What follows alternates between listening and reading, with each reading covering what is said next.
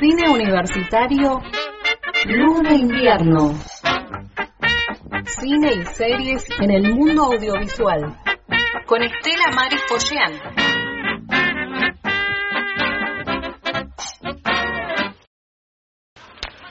Odile se demande si les deux garçons remarquaient ces deux seins qui remuent à chaque pas sous son chandail.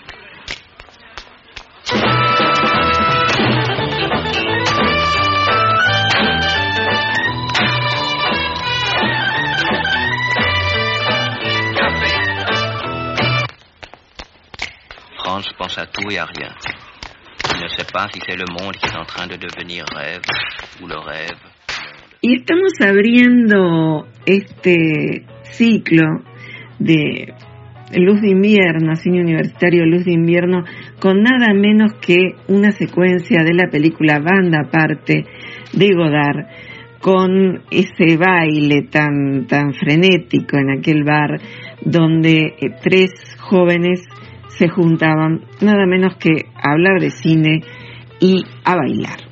Eh, ¿Por qué elegimos esta película para, para abrir? Porque nos vamos a trasladar a Francia, no a la Nouvelle Vague, que sí es una, una vanguardia que vamos a visitar, sino eh, vamos a hablar un poco de un congreso en el que estamos participando activamente, que es el de ILI, en la Universidad de Reims, en Champagne-Ardenne, y la verdad que Reims es una ciudad de la histórica región de la campiña de Ardenas, en el norte de Francia. Es una, un lugar que tiene varias universidades y nosotros estamos participando de este, este congreso que la verdad tiene una, una historia muy de hace, de hace mucho tiempo, ¿no? El Instituto Internacional de Literatura Iberoamericana es el organismo académico más antiguo y extendido dedicado al estudio y promoción de la investigación en literatura latinoamericana a nivel global. Este instituto fue fundado en 1938 para apoyar las relaciones culturales entre países de América Latina y eh, Estados Unidos y España. Bueno, eh, hoy se inauguró este congreso que está dedicado a la temática de los cuerpos. Tengo por acá el título porque preparé, les cuento un PowerPoint y ahora les voy a contar. Después seguramente también lo pasaré en alguna de las clases de cine del segundo cuatrimestre o en comunicación audiovisual o, por qué no, en teoría de la comunicación, porque habla de los cuerpos, miradas poéticas, significaciones políticas. Miren qué tema tenemos para trabajar. Y nosotros vamos a hablar de los cuerpos en el cine y vamos a ir desde Aligi a Lucrecia Martel. Vamos a escuchar un poco quién es, quién es la gran Alice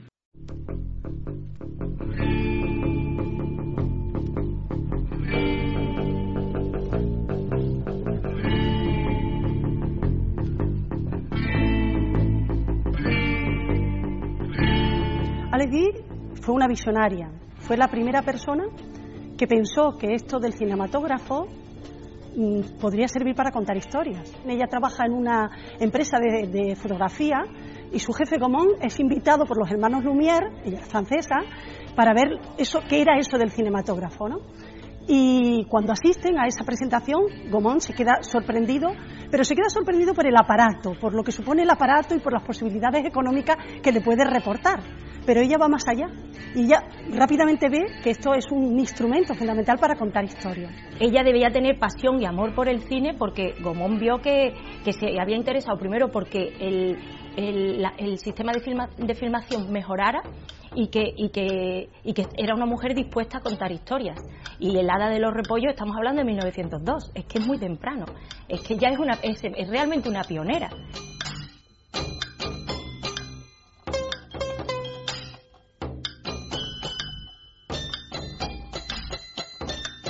Principio Gomón no quiere, en ningún caso, no quiere apostar por la producción, quiere simplemente vender el aparato.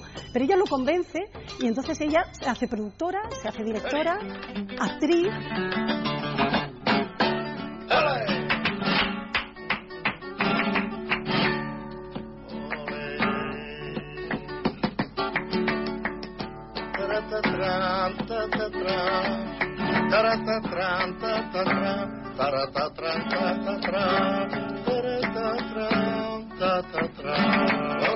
Hace cerca de mil películas a lo largo de su vida. Crea distintos géneros, drama, fantástico, western.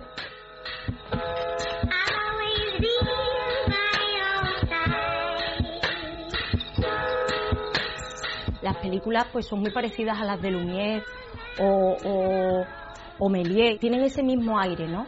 Y sí que utilizaba algunos efectos, algunos trucos que ya estaban utilizando, que ya había utilizado Méliès o que estaba utilizando Méliès y que se le, que son mm, como son la doble exposición o, filmar en retroceso y sin embargo siempre se le ha, se le ha adjudicado a Méliès.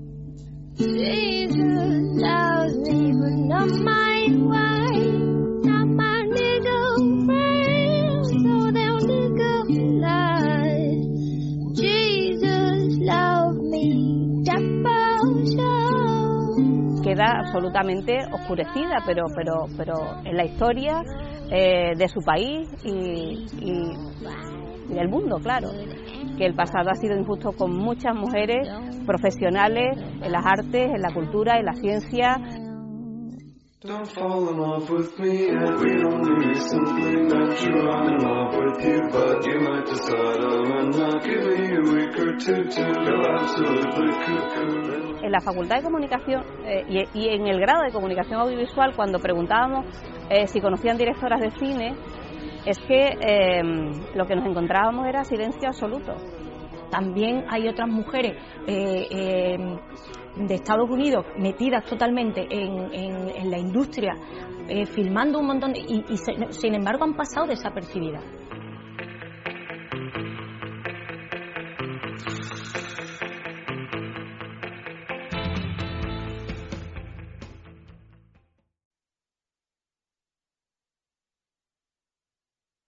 Lo que acabamos eh, de escuchar es el programa Al Sur de un canal de televisión andaluz. Escuchamos hablar a May Silva, que es directora de la Fundación Audiovisual Pública Andaluza, a la realizadora Ana Rosa Diego y a Trinidad Reyes, profesora de comunicación audiovisual de la Facultad de Sevilla. Bueno, hicieron un recorrido interesante sobre la figura mm, de esta autora. Queríamos, eh, digamos, hacer como una especie de introducción. ¿Por qué? Porque ¿qué pasó? Yo les voy a contar ahora mm, la temática que analice y cómo esa temática cambió totalmente a partir de una película que vi recientemente que se está estrenando en México que se llama C Natural, que es un documental del 2018 sobre la figura de Ali Está dirigida por Pamela Green. Ella es directora y productora de cine americano y eh, fue nominada al Emmy, conocida por sus trabajos en em, tanto gráficos como en movimiento. Y ha escrito, ha hecho un trabajo realmente documental eh, impresionante que es esta película, que les vamos a dejar un avance.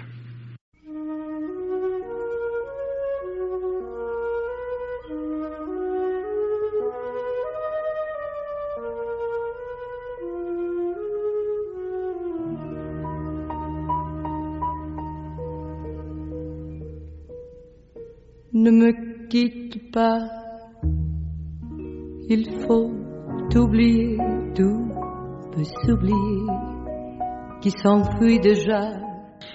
Seguimos con, con música tradicional francesa para acompañar este, este micro, este micro que eh, va a tratar de dejar películas o formas de buscar películas para las vacaciones. Entre ellas, estos cortos que estamos nombrando, porque Alice no, no fue solo una gran pionera del cine, sino una gran narradora. En 1905 ella realiza el corto Esmeralda, que es una adaptación de la obra de Víctor Hugo. Em, su característica más saliente en su cine es la corporalidad y la sonoridad, aún en tiempos de cine silente, porque en el cine mudo también se simulaba sonido. De todas maneras, ella también hizo trabajos en sonido y en coloración de películas. Fue distribuidora y productora. Pero un siglo después de aquella adaptación de Esmeralda, queremos llegar hasta Lucrecia Martel, la directora argentina, cuando adapta Sama, la novela de Antonio Di Benedetto. Con similares características, ¿en qué sentido? Porque hay mucho tiempo acá. En la cuestión de la sonoridad, ¿no? Ella es un trabajo sobre el sonido que impregna la imagen y a partir de ahí es cuando uno puede mm, comprender ese universo. Entonces en esta conferencia que vamos a estar este jueves, probablemente cuando se esté escuchando este audio, vamos a trazar un hilo invisible que nos llevará de una a otra directora para hablar del cuerpo en la pantalla. Trazaremos similitudes y distancias que centrarán sus películas y nos mostrarán esa originalidad en la representación artística como fuente y referente de sentido y sensibilidad. Nuestro análisis va a procurar ver en el tiempo lo que provocaron y lo que provocan estas realizaciones y sus repercusiones. A ver, ahora vamos a ir por una secuencia de mm, la película, una escena de la película La Ciénaga, que a mí me fascina esa secuencia, donde vamos a escuchar cantar a Jorge Cafruni y van a estar bailando unos jóvenes en esa secuencia y toda la familia.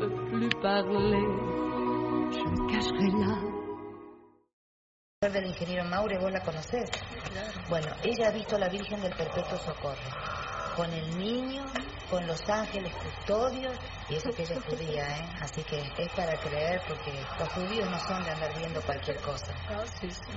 Y sí, porque cada uno ve lo que puede. Bueno, a mí me han dicho que apareció uno, ¿no? Con el manto azul. Era Era sueño pequeño que velaba con empeño los cuidados del canto era un hermoso ejemplo Dale, bailamos. de colorada máscara. Era un preso resignado a la misión de cantar. Era sensible escuchar de su garganta sonora la nota grave que llora en un constante llorar daba a entender su trinar. De que una angustia sufría. Por el que falto de alegría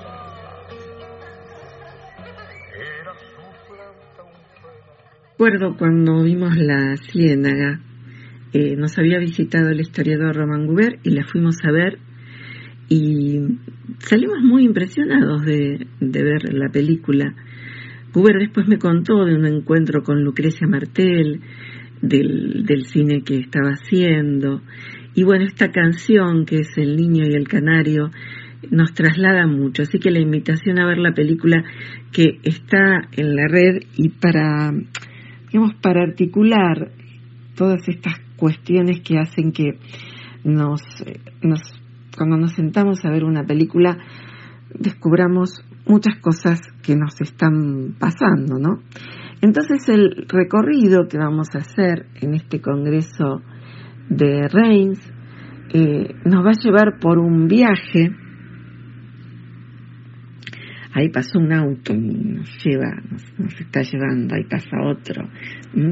Y hoy justamente en una, en una de las conferencias, eh, de la primera parte del congreso, hablábamos de estas cuestiones, ¿no? Vinculadas al, al cine, a la película Los Rubios. Habló una profesora de la Universidad de Colonia en, en Alemania y también eh, nuestro colega Ricardo Valle, que nos habló también de la radio y, y bueno, y de, de, todas esas transformaciones que hay en el mundo del sonido. Entonces este recorrido también va a hablar de las adaptaciones literarias. En ese sentido, el análisis de las escrituras propias y la transustanciación del texto literario a uno audiovisual nos permite visibilizar epifanías visuales y sonoras que se corporizan desde los tiempos de la linterna mágica. Y con esto, bueno, nos vamos a despedir, vamos a dejar películas, hay muchas películas para ver de estas dos directoras. C Natural, ¿por qué C Natural? ¿Por qué, ¿Por qué se llama C Natural la película? Porque creo que acá hay otra coincidencia entre Ali y Lucrecia Martel. Hay un trabajo de dirección de actores muy importante en ambas y que en el estudio de Ali que tan tardíamente fue reconocida, en ese estudio había un cartel muy grande donde los actores se enfrentaban a ese cartel que decía C natural, V natural, ¿por qué? Porque mm, ¿qué significaba ese C natural? Significaba que en la actuación en cine era diferente, no era teatral. El teatro era muy importante, hay películas que tienen una línea muy teatral, pero en este caso eh, lo que les pedí a Ligi es que se mostraran de forma diferente. Y eso hace que su cine de Esmeralda, que tiene un movimiento, es la adaptación eh, que es el jorobado de Notre Dame, eh, la película que creo que se perdió, hay, hay algunas escenas que se pueden encontrar en la red. Y bueno, esto también pasa en, en, esas profundidades de campo, en ese trabajo de, de la ciénaga, de la mujer sin cabeza, de toda esa circularidad que tiene el cine de Lucrecia Martel. Bueno, y nos vamos a despedir con algunas canciones francesas también que tienen que ver con el cine. Hasta dentro de unos... Mm, cuando terminen las vacaciones, nos estamos viendo. Bueno, y antes de, irme quería agradecer a Paola Arias, a Marcelo Pellejero y por supuesto a Natalia Mastroyaco por eh, todo el trabajo que están haciendo en el hilo invisible. Tu parles de épique, unique. Te. Vois des choses dans ta tête, planète, comète, tempête. Je te connais. Tu vis dans un jardin imaginaire, dans un monde à part extraordinaire. Tu me parles de tes voyages, rivages, nuages, naufrages. Je te connais. Tu traverses l'Atlantique, Afrique, Mexique, tropique, mystique. Je te connais.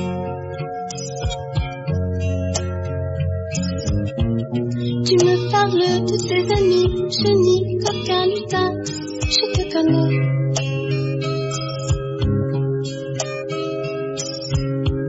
Tu vis dans un jardin imaginaire, extraordinaire.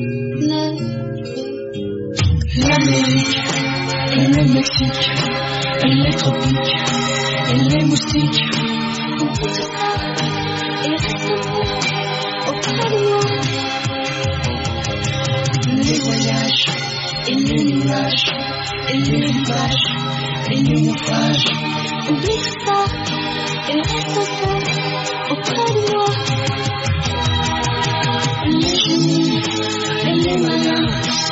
Et les magiciens.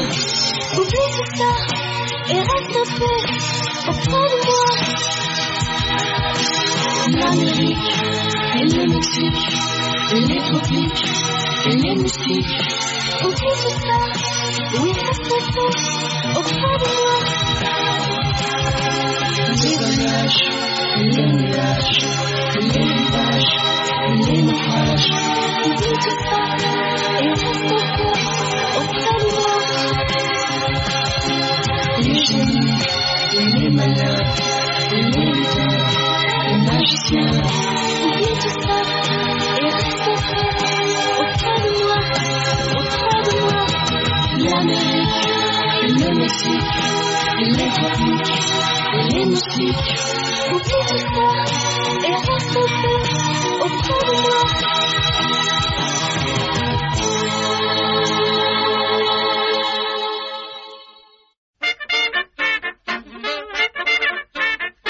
Cine Universitario Luz de Invierno.